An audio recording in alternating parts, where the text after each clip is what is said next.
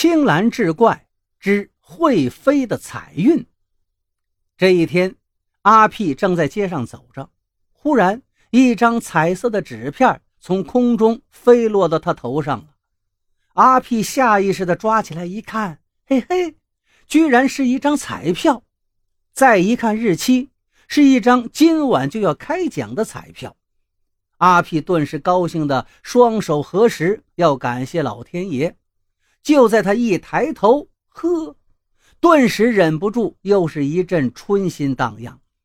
原来路边那幢楼的三层阳台上，一个如花似玉的女孩正俯身看着自己呢。古代可是有抛彩球选如意郎君的事儿，现在时代发展了，莫非是姑娘故意抛彩票？挑白马王子吗？一时间，阿屁是想入非非，两只眼睛盯着美女，一句话也说不出来。楼上那个美女见到阿屁这副模样，便大大方方地说道：“那个彩票就归你啦，祝你好运。”说完，一飘身进屋去了。哈哈，阿屁几乎笑出声来了。看来我的桃花运真的来了。这张彩票带着美女的香气，一定能中大奖。然后我就把奖金送到美女家里，美女笑若桃花，当即送我一记香吻，然后我们就成为幸福的一对儿。阿屁是越想越高兴，像捧着一颗钻石一般捧着那张彩票，小心翼翼地回到家里。随后盼星星盼月亮，盼着晚上到来。好不容易熬到晚上十点，激动人心的时刻终于来临了。随着电视荧屏里那小黄球的滚动，阿屁的心也在跟着滚动。第一个号码出来了，八，哈哈！阿屁彩票上的第一个号码也是八，要想发不离八呀。看起来我这艳福是享定了，阿屁高兴极了。第二个号码又出来了，七。阿屁彩票上的第二个号码也是七，要想齐就得七呀。看来钞票和美女一起在向我招手了，阿屁已经乐得合不拢嘴了。接着第三个号码弹出来了，六。阿屁瞪大眼睛在自己那张彩票上寻找，可是这一回落空了，怎么也没有个六。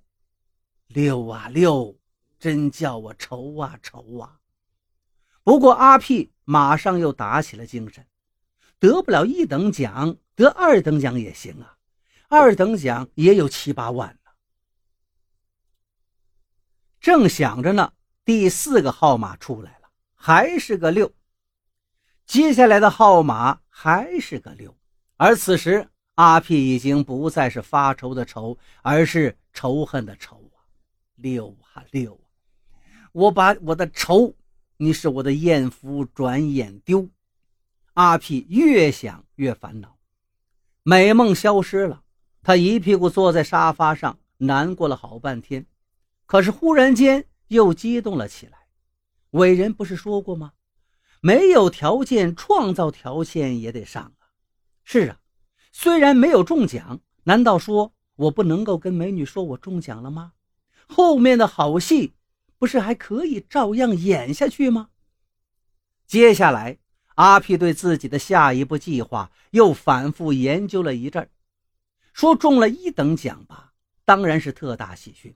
可是五百万对阿屁来说可是天上的星星，看得见摸不着啊！说中了二等奖也不行，阿屁毕竟不是傻瓜，七八万的投入风险太大了。琢磨到最后，阿屁决定了，就说自己中了三等奖，三等奖嘛，也就三千块钱。不过他已经是阿屁的全部家当了，但是为了美女。阿屁决定豁出去了。第二天晚上，阿屁鼓足勇气敲开了美女的房间。那美女大概是个近视眼，一时竟没认出他来。他只是伸了个懒腰，嗲嗲地问：“哦，您找谁呀？”阿屁快激动的要昏厥过去了，磕磕绊绊地说道：“呃，小姐，我恭喜您中奖了。”美女一听，以为是推销产品的，赶紧就要关门。真是笑话，我能中什么奖啊？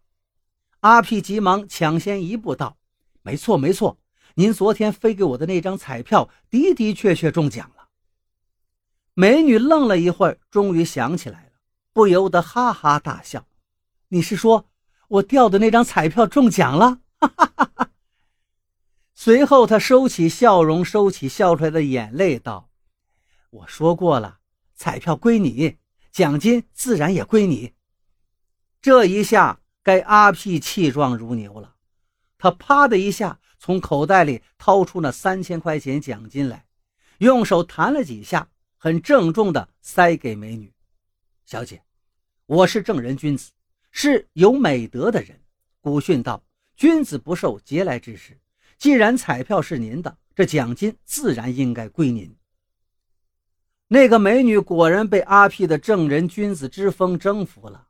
她含着笑意接过钱，忽然在阿屁脸上浅浅的亲了一下：“你真是个好同志，好帅哥，谢谢。”美女的赞誉和奖赏使阿屁心潮澎湃。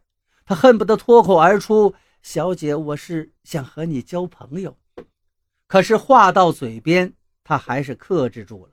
俗话说：“心急吃不了热豆腐。”这个道理他还是明白的。于是阿屁故作潇洒，往后退了一步，拿出早已准备好的名片，递给美女道：“美女，有事您只管找我，我告辞了。”这天晚上，阿屁失眠了。第二天，美女并没有按照他名片上的电话约他。第二天晚上，阿屁就又失眠了。到了第三天，他终于熬不住了，就又来到了美女家的楼下。阿屁刚要上楼，却看到美女正跟一个帅哥一块走出来。阿屁急忙冲着美女灿烂的一笑，可是那个姑娘抬头看了一眼，也许是夜色的原因吧。居然没有认出来他，理也没理阿屁，就挽着那个帅哥的胳膊飘然而去了。